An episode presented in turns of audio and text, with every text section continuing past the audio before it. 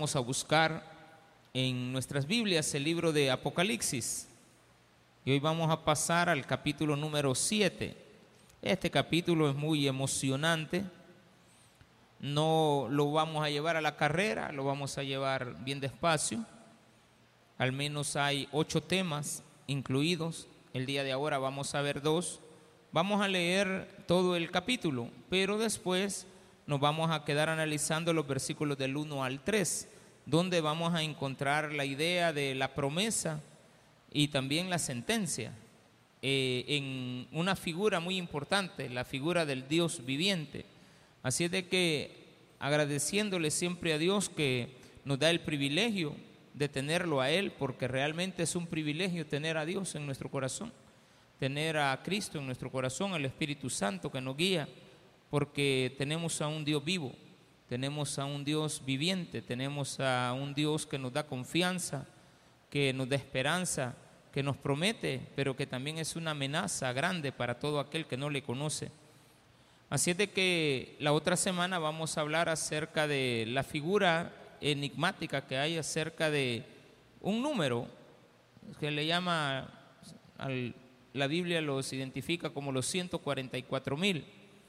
Eh, de lo cual vamos a estudiar un poquito más para darnos cuenta que es y sigue siendo la iglesia, no son las tribus como tal, es la iglesia. Eh, pero que de alguna manera u otra en la mente de Juan estaba la idea de incluir en el futuro siempre al pueblo de Israel como salvo. Vamos a leerlo. Capítulo 7 de Apocalipsis, del 1 al 17. Después de esto, vi a cuatro ángeles en pie sobre los cuatro ángulos de la tierra, que detenían los cuatro vientos de la tierra, para que no soplase viento alguno sobre la tierra, ni sobre el mar, ni sobre ningún árbol. Vi también a otro ángel que subía de donde sale el sol, y tenía el sello del Dios vivo, y clamó a gran voz a los cuatro ángeles a quienes se les había dado el poder de hacer daño a la tierra y al mar, diciendo, no, hagas, no hagáis daño a la tierra, ni al mar, ni a los árboles, hasta que hayamos sellado en sus frentes a los siervos de nuestro Dios. Y oí el número de los sellados, 144 mil sellados de todas las tribus de los hijos de Israel. De la tribu de Judá, doce mil sellados, de la tribu de Rubén, doce mil sellados, de la tribu de Gad, doce mil sellados, de la tribu de Aser, doce mil sellados, de la tribu de Neftalí, doce mil sellados, de la tribu de Manasés, doce mil sellados, de la tribu de Simeón, doce mil sellados, de la tribu de Leví, doce mil sellados, de la tribu de Isaacar, doce mil sellados, de la tribu de Zabulón, doce mil sellados, de la tribu de José, doce mil sellados, de la tribu de Benjamín, doce mil sellados. Después de esto miré, y he aquí una gran multitud la cual nadie podía contar, de todas naciones y tribus y pueblos y lenguas que estaban delante del trono y de la presencia del Cordero, vestidos de ropas blancas y con palmas en las manos, y clamaban a gran voz diciendo, la salvación pertenece a nuestro Dios, que está sentado en el trono y al Cordero. Y todos los ángeles estaban en pie alrededor del trono y de los ancianos y de los cuatro seres vivientes, y se postraron sobre sus rostros delante del trono y adoraron a Dios, diciendo, Amén la bendición y la gloria y la sabiduría y la acción de gracias y la honra y el poder y la fortaleza sean a nuestro Dios por los siglos de los siglos. Amén. Entonces uno de los ancianos habló diciéndome, estos que están vestidos de ropas blancas, ¿quiénes son y de dónde han venido?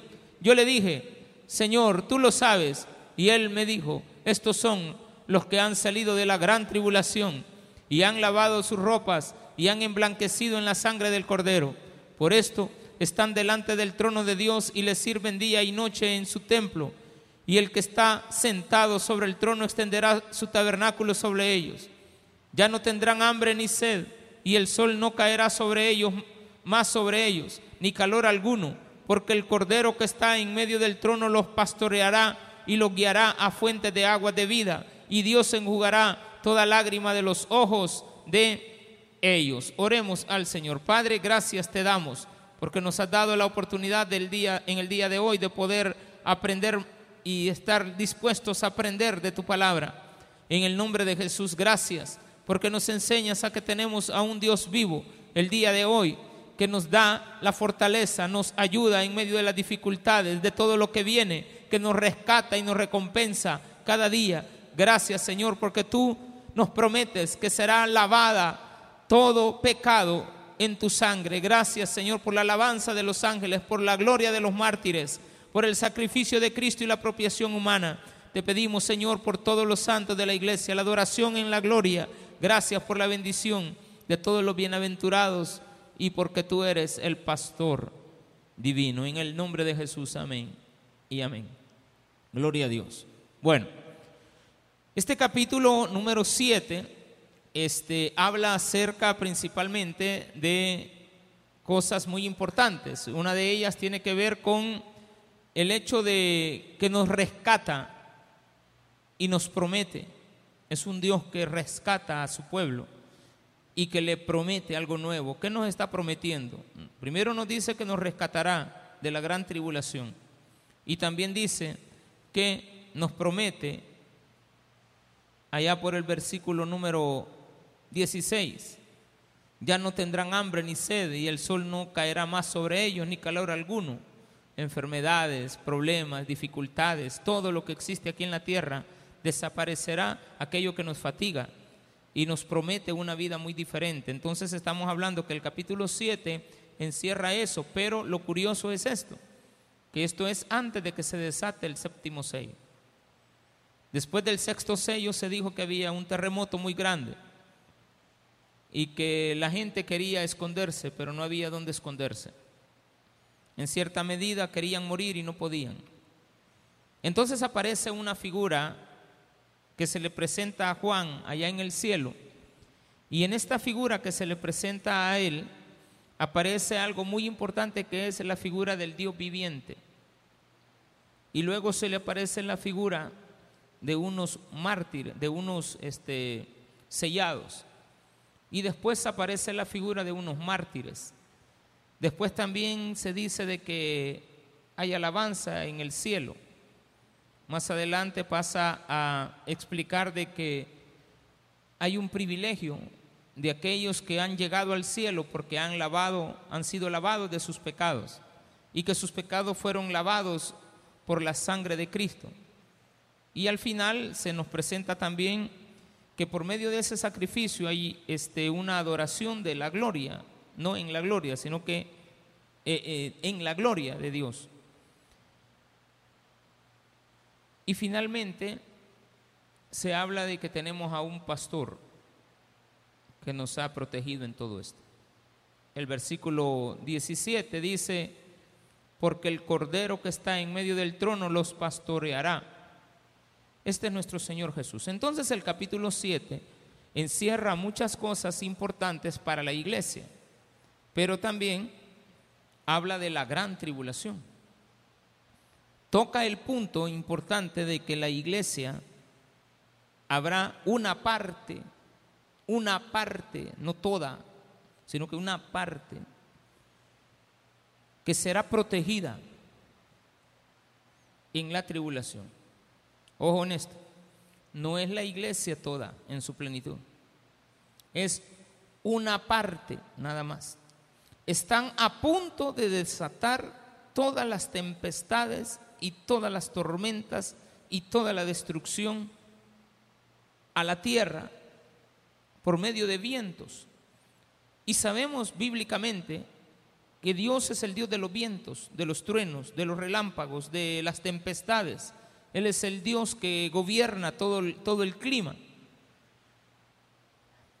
Pero para entender la idea de, de, Juan, hay que remontarnos a algo muy importante hay que irnos a la mente del, en este caso del, del que vio la visión. Es Juan, año 96 al 100 después de Cristo, o sea, hace casi 1970 eh, años, 80 años, que él tuvo esta visión. Se sabe por medio de la historia que en esa época la gente tenía la idea de que la tierra era plana, no era redonda.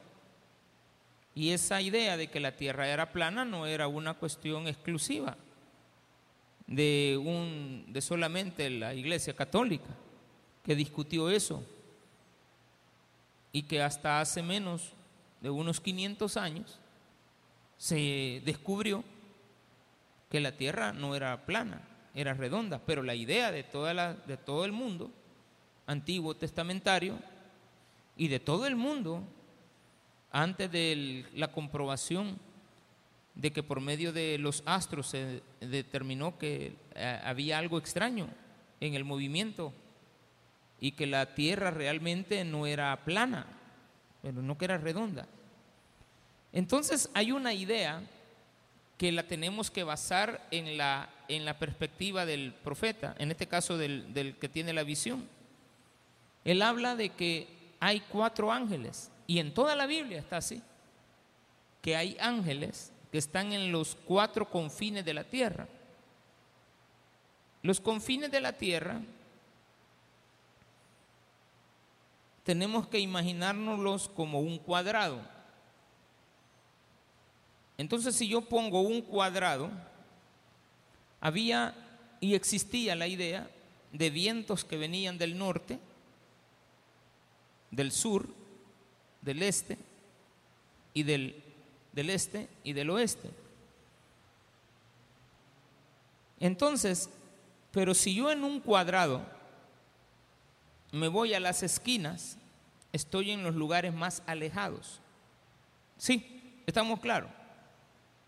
Usted, pastor, me está hablando de esta clase de geometría, pastor, o de trigonometría. ¿De qué es? Es para entender. Porque hay gente que es ignorante que ignora por qué la Biblia habla de como que la tierra fuera cuadrada. No, pero es que la Biblia dice allá en Job de que la tierra es redonda, sí, pero aunque la Biblia lo dijera, la gente creía que era cuadrada. ¿Estamos bien? Es como cuando a usted Dios le dice algo y usted sigue con su terquedad, ¿verdad? Es decir, que no, no, no me mire mal a Juan, ¿de acuerdo? Ni a los profetas, ni a la gente del Antiguo, Antiguo Testamentario. Porque todos nos dicen la verdad y nosotros seguimos siendo ciegos. Nosotros no queremos ver eso. Nos cuesta. Entonces, los confines de la tierra son los lugares más alejados, así como está el oriente del occidente, dice la Biblia. Así pondré los pecados tuyos tan lejos del oriente como el occidente. Pero en la mente que Dios le está explicando a su pueblo, Dios entiende que todavía el pueblo tiene la ignorancia, no el pecado, la ignorancia de no saber que la tierra es redonda. Entonces viene el concepto. Después de esto vi a cuatro ángeles en pie sobre los cuatro ángulos de la tierra. Alguien dirá, mire, te están ignorante. No, es que no se sabía y se creía que así era. Entonces vamos a ubicar en este sermón, para poder entender esa idea, que hay un cuadrado y que en cada punta, no en el norte, sino que, veámoslo así, en el nororiente, en el noroccidente, en el suroriente o en el sureste, a cada uno de los cuatro ángeles. Y que estos cuatro ángeles en la idea antiguo testamentaria. Lo vemos en los Salmos, lo vemos en Ezequiel, lo vemos en Isaías, lo vemos en Jeremías, también en el libro de Josué, en Génesis. Vemos la idea de que hay ángeles que, que cubren las esquinas, los confines de la tierra, y que estos ángeles, en el mismo Apocalipsis cuando lleguemos al capítulo 14 y al 16, vamos a encontrar que hay ángeles que protegen, que son los que tienen el poder de desatar el fuego. Otros ángeles tienen el poder de desatar el agua. Y así sucesivamente tenemos el control de la naturaleza. En el concepto de ellos, todos los problemas climatológicos que ahora vemos, los huracanes, que también antes habían, hermano, las inundaciones, que antes también habían. no eran dados por problemas climatológicos, sino que tenían que ver como realmente es con el poder de Dios. Pero ellos lo que hacían era meter en su cabeza que Dios no trabaja, sino que Dios ordena y que Él da órdenes. Por lo tanto, no es Dios, sino que son los ángeles obedeciendo a Dios.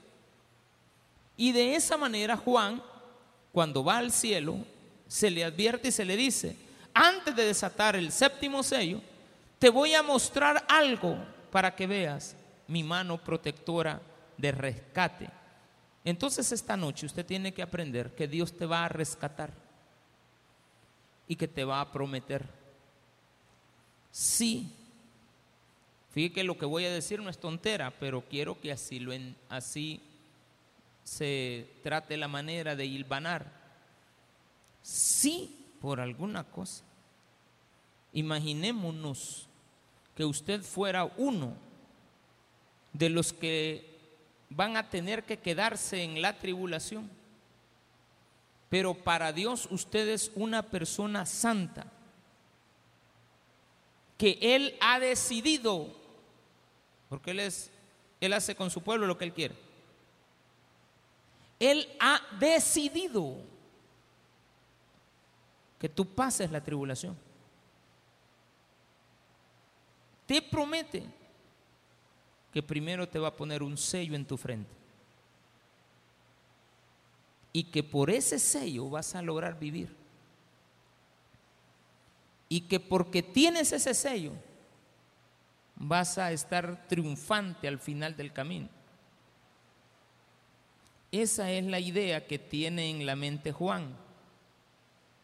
Que en el futuro, Juan vive en el año 100.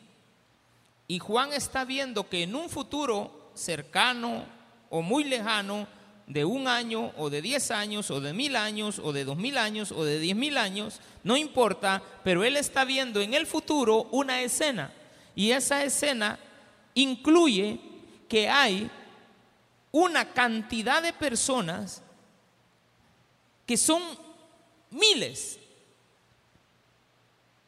El número es incalculable, pero él viene, Juan, lo asocia a algo que sí ellos tenían la costumbre de asociar. Buscar una perfección y a él se le viene, por supuesto, la idea de que estas personas que van a vivir en la tribulación, que son santas y que van a vivir en la tribulación, los asocia a un número perfecto que es el de las doce tribus. Y dice, si yo multiplicase, porque eso hacían los judíos, para extrapolar algo lo multiplicaban por el mismo número y decían 12 por 12, 144. Y para que eso fuera más perfecto, se multiplicaba por un millar. Ellos no tenían el concepto de millones, no tenían el concepto de, siempre usted mira que la Biblia dice millares de millares, miles de miles, por los siglos de los siglos. Ellos no tenían el concepto que nosotros ahora tenemos del infinito de los números inmensurables. Entonces aparece este problema que algunas sectas han querido relacionar con un número eh, literal de 144 mil personas. Y por eso se han equivocado creyendo que ellos son los 144 mil.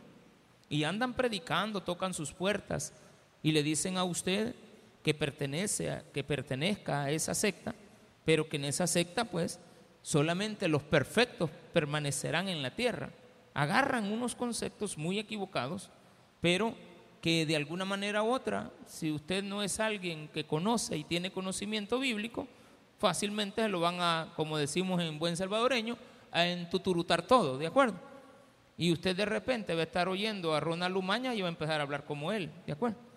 Entonces va a empezar a hablar cosas que son incoherentes, que no tienen razón. Y eso mismo le pasa a mucha gente, que habla incoherencias, porque no tienen la habilidad de poder es contemporanizar las escrituras. Creen que son de carácter literal totalmente. Y este caso de los 144 mil no lo podemos literalizar. Porque después la Biblia me dice que Él ve miles de miles en el versículo 9. Después de esto, vi, miré y he aquí una gran multitud, la cual nadie podía contar, de todas las naciones y tribus y pueblos y lenguas que estaban delante del trono y de la presencia del Cordero, vestidos de ropas blancas y con palmas en las manos. Evidentemente, Él ya ve ahí a todos los que fueron a la tribulación. Vuelvo a repetir, hipotéticamente, si usted fuera una persona que Dios ha escogido para pasar la tribulación, usted la va a pasar, pero lo está mandando a sufrir.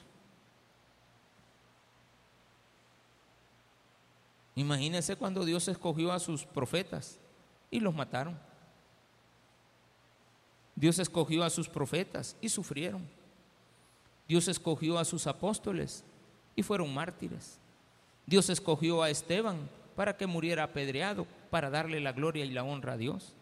Dios escogió a unos niños allá en Belén para que murieran como mártires, para defender al Señor Jesucristo. Dios escogió a Moisés para ser salvo, pero que antes de que él fuera salvo, muchos niños murieron, solamente por salvar uno. Entonces Moisés es el que queda para hacer el plan de Dios pero también hay mártires que son manchados con su sangre. Siempre han existido los mártires de Dios. Pero Él dice que hay 12 mil de cada tribu. Pero veamos despacio, del 1 al 3, y vamos a desarrollar hasta el versículo 8. Y la otra semana vamos a hablar del versículo 9 al 10, que nos habla acerca de la gloria de los mártires.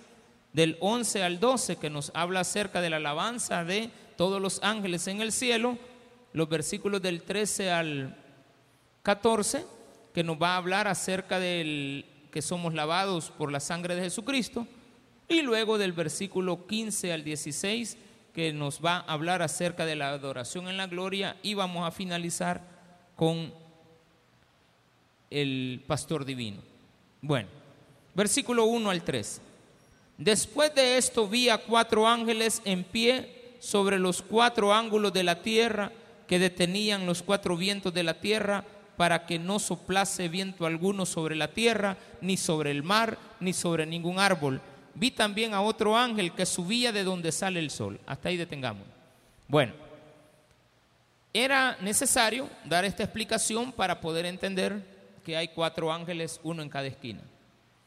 En el concepto del Antiguo Testamento, Usted cotidianamente, y hago mucho énfasis en el Antiguo Testamento a pesar de que el Nuevo nosotros ya lo tenemos escrito, pero cuando Juan dijo esto, el Nuevo Testamento no existía, solamente existía el Antiguo Testamento.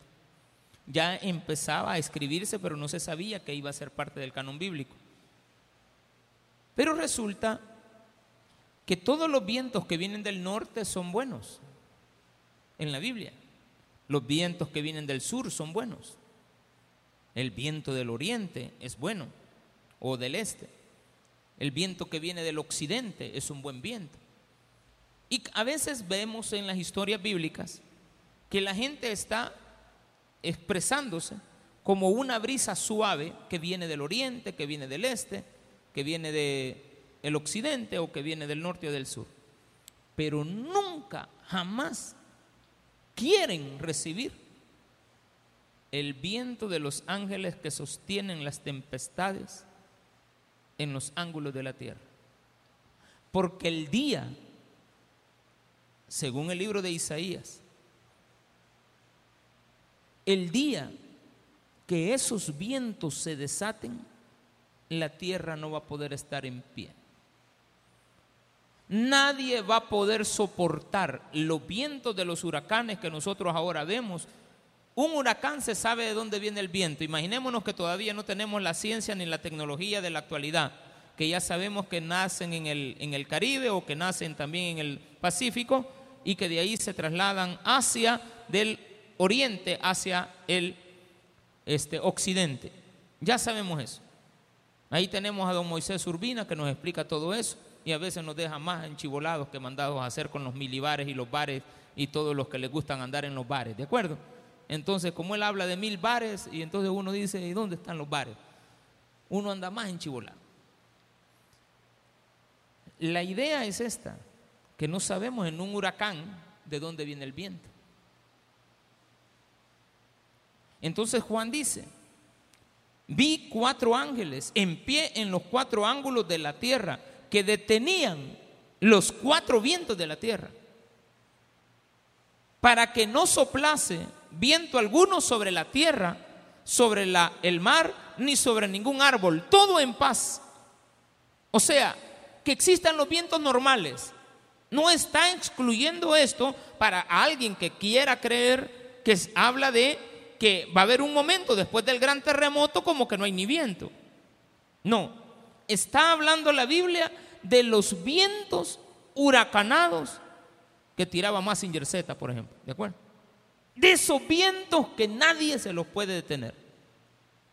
Pero que son tan destructivos que no dejan nada en pie. Y estamos hablando no de un ángulo, sino que de los cuatro ángulos de la tierra. De los cuatro extremos, donde si estos chocan con los vientos normales que hay en la tierra, va a haber una gran tempestad y va a haber un gran, unos acontecimientos que nos van a dejar con la boca abierta. Y eso habla entonces de los tiempos tribulacionarios, que comienzan con acciones y momentos tan desastrosos naturales para la humanidad. Destrucción de árboles, destrucción de la tierra, destrucción del mar. El mar se sale por sus fuertes vientos. Eh, tenemos algunos ejemplos de eso, pequeñitos, chiquititos. Eh, toca el huracán en las costas de la Florida, pasó por algunas islas del Pacífico y ahí siguen las tierras y sigue la gente y, se vuelven a restaurar. Y nosotros buscamos albergues y decimos nosotros en El Salvador, pues a nosotros nos detiene una barrera natural que es la cordillera del Bálsamo y hasta ahí topan y gracias a Dios, porque ahí está la tormenta, pero no nos llega. Va a haber un día, hermano, que todos los vientos van a sobrepasar esas esas barreras, porque serán vientos contrarios. Entonces la Biblia me está llevando a esto, a que Dios me dice que va a venir un tiempo muy difícil. Pero que también aparece otro ángel que subía de donde sale el sol. ¿Dónde sale el sol? Bíblicamente sale del oriente. Y sabemos, hoy por la ciencia, que sale del oriente. Pero antes no salía por una tierra redonda, sino que salía por una tierra cuadrada. Y en esta tierra cuadrada, pues era plana. Entonces se creía que de donde sale empieza a avanzar hasta llegar a ti. Y que cuando sale y, ve, y viene para ti, es porque es algo que te está dando vida. Cada día que sale decimos un día más. Gracias por este día que Dios nos ha, que tú nos has permitido tener. Ajá, y ahorita que son las 8 de la noche, no le va a dar gracias por haber llegado a las 8 de la noche. Gracias Señor porque ya marcó el reloj las 8 y todavía estoy vivo. Gracias Señor porque quedamos vivos después de esa, así que no sabíamos si iba a pasar Messi o no iba a pasar Messi, ¿de acuerdo?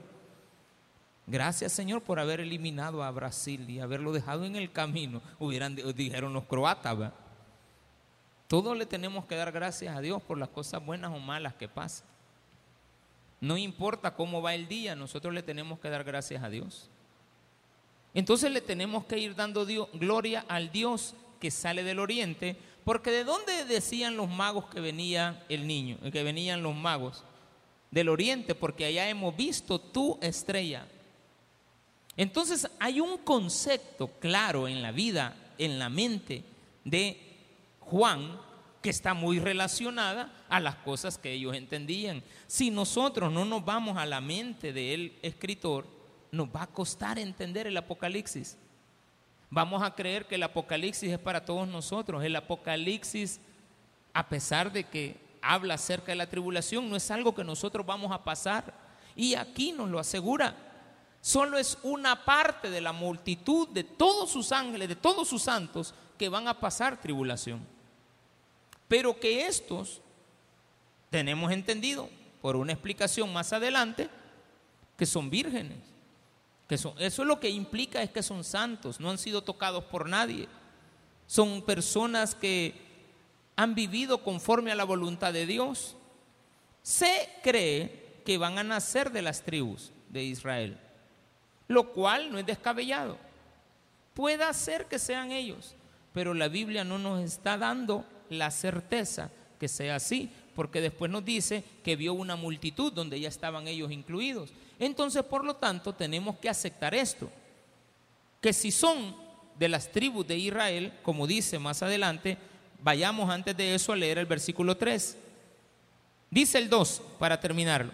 Vi otro ángel que subía de donde sale el sol y tenía el sello del Dios vivo y clamó a gran voz a los cuatro ángeles a quienes se les había dado el poder de hacer daño a la tierra y al mar, diciendo, no hagáis daño a la tierra, ni al mar, ni a los árboles, hasta que hayamos sellado en sus frentes a los siervos de nuestro Dios. Y oí el número de los sellados, no lo vamos a repetir, de cada una de las tribus, doce mil.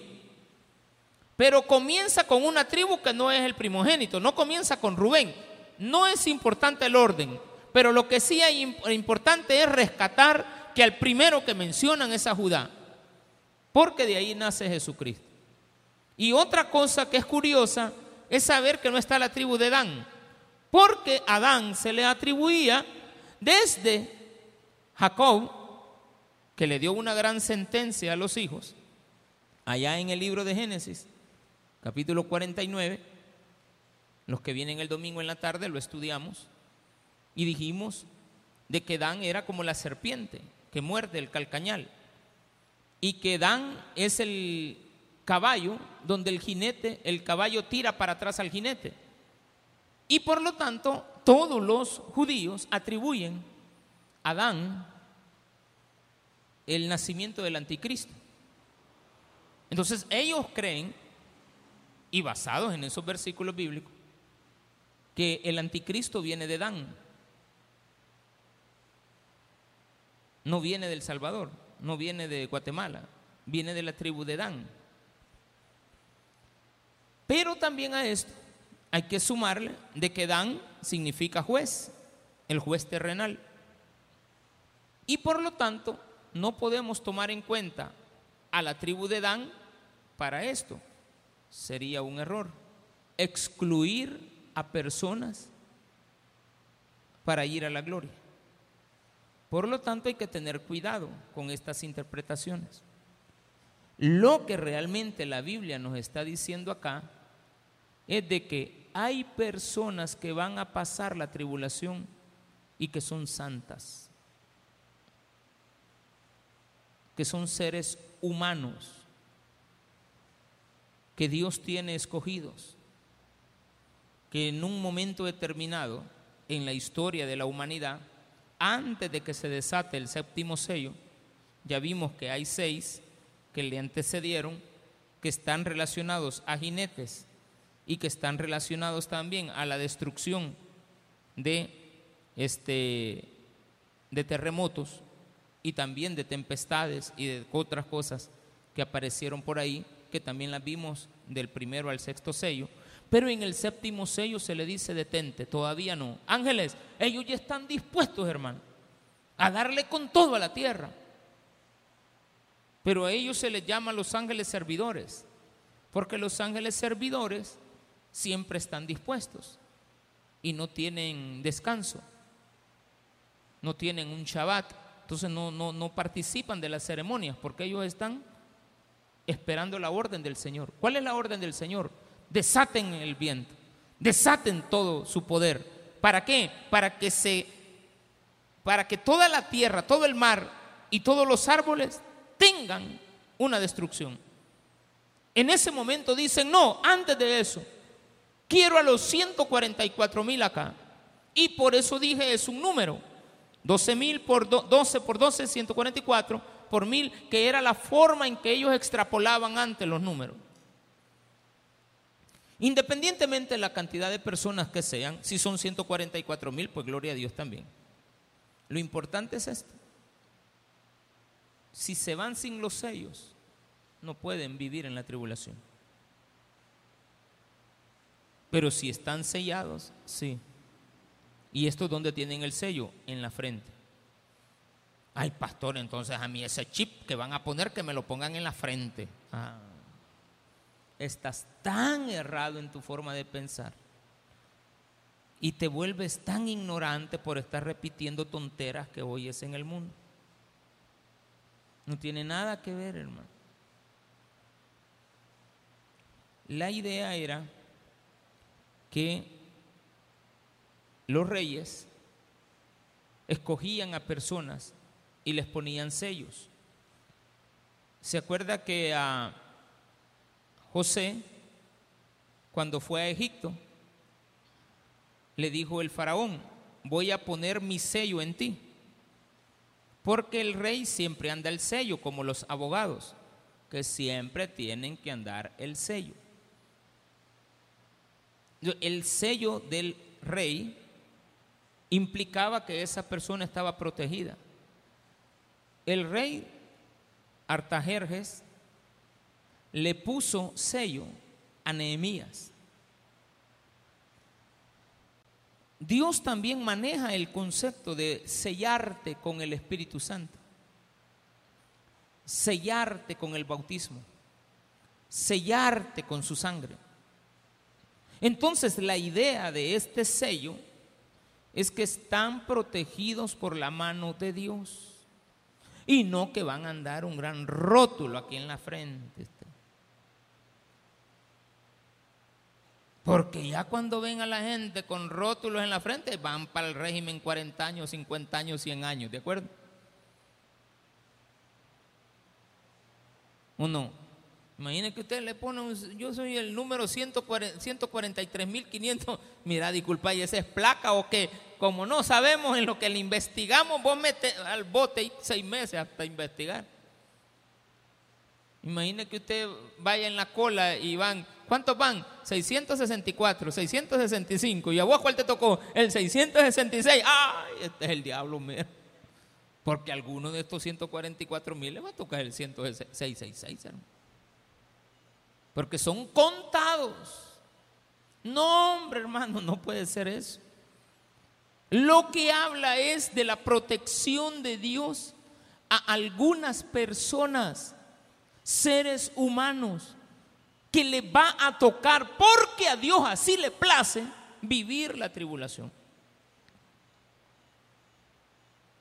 Como dice que son santos y que no han sido manchados ni tocados y que han sido fieles delante de Dios, yo no estoy incluido. ¿De acuerdo? Al menos yo, usted no sé. Pero yo ya sé que no soy parte de ello. ¿Por qué, pastor? Pues ya lo sé. No, explíqueme, pastor. No, no le voy a explicar por qué. Yo sé que no estoy incluido.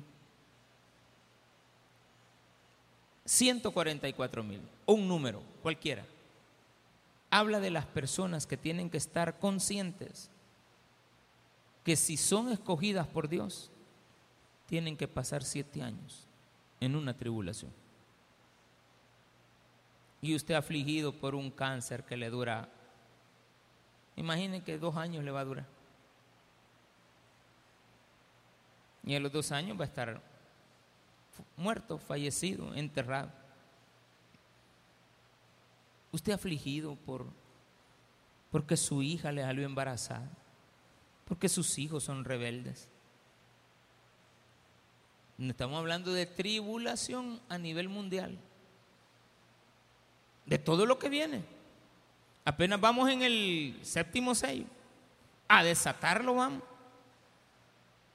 Pero antes de desatarlo, el capítulo 7 es muy hermoso porque habla de la protección divina de nuestro pastor. Habla acerca de la protección en medio de la tribulación.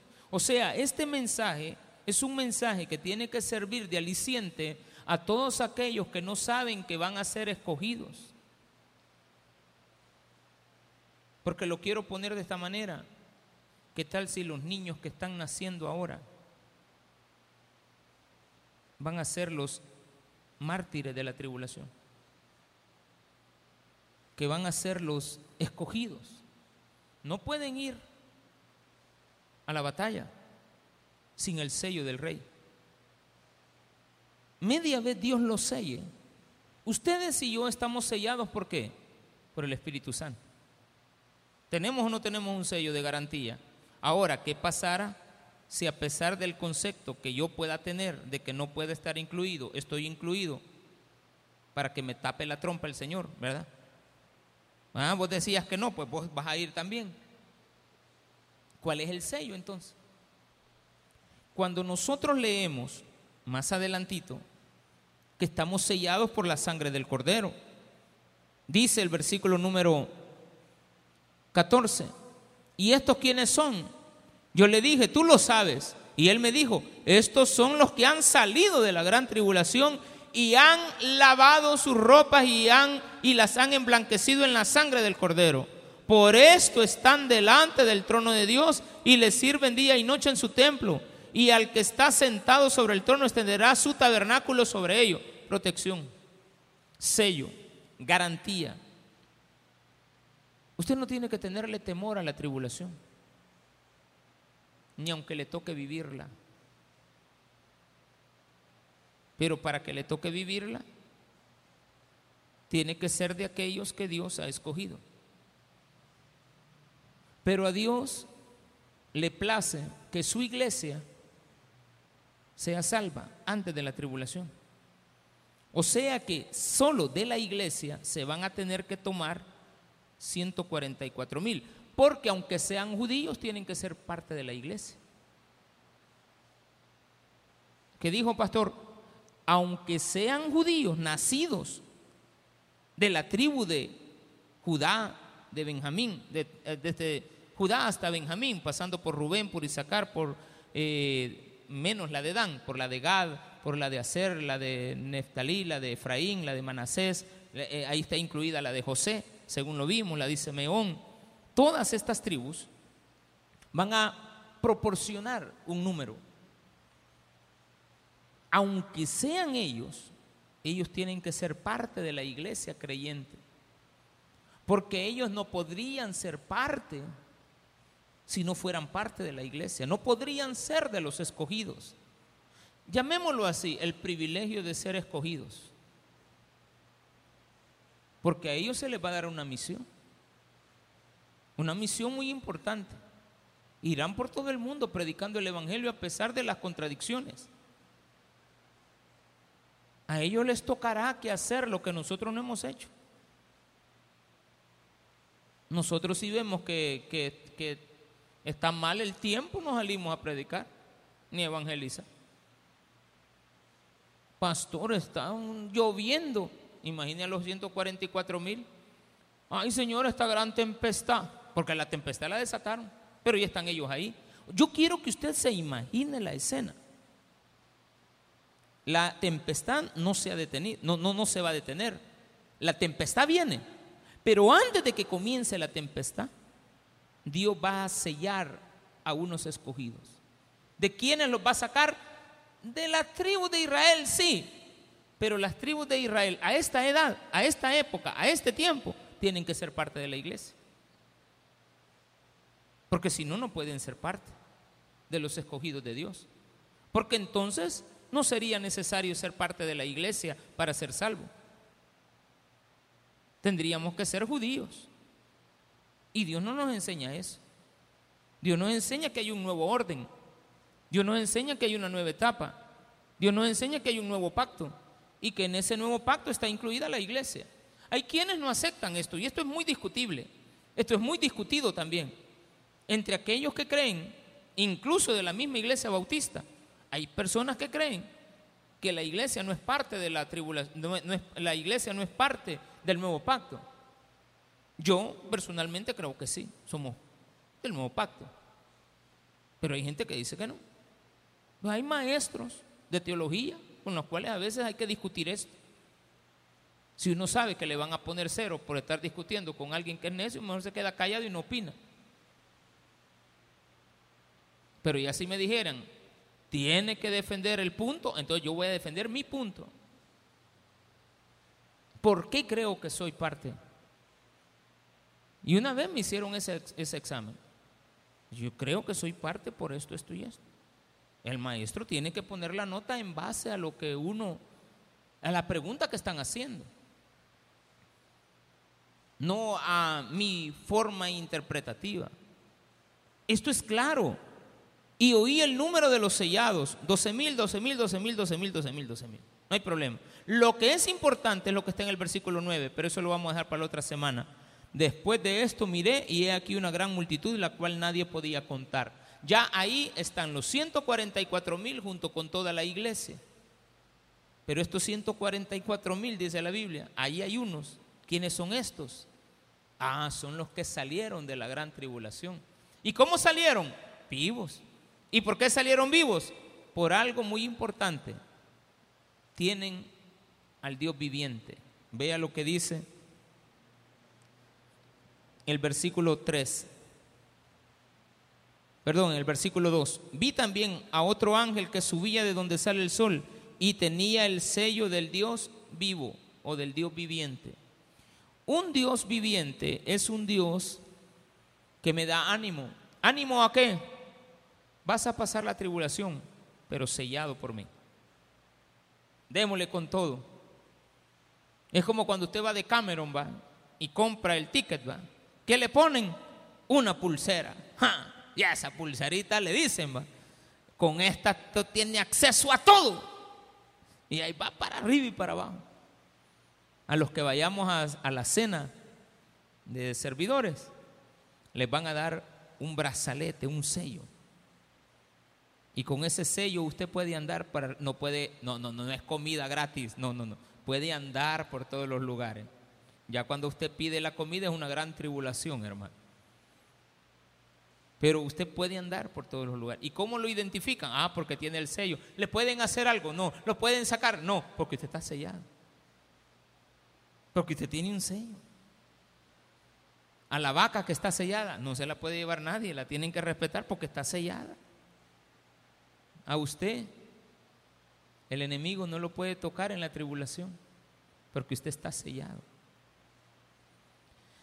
Hagámonos la idea de que vamos a estar en el cielo y que hay personas que mientras nosotros estemos en la gloria van a estar en la tribulación, pero son nuestros amados hermanos que Dios escogió para que vivieran toda la tribulación y fueran testigos de todo lo que a esta tierra le va a venir y le vendrá porque le vendrá, porque tenemos a un Dios vivo que no solamente rescata y promete, sino que también amenaza.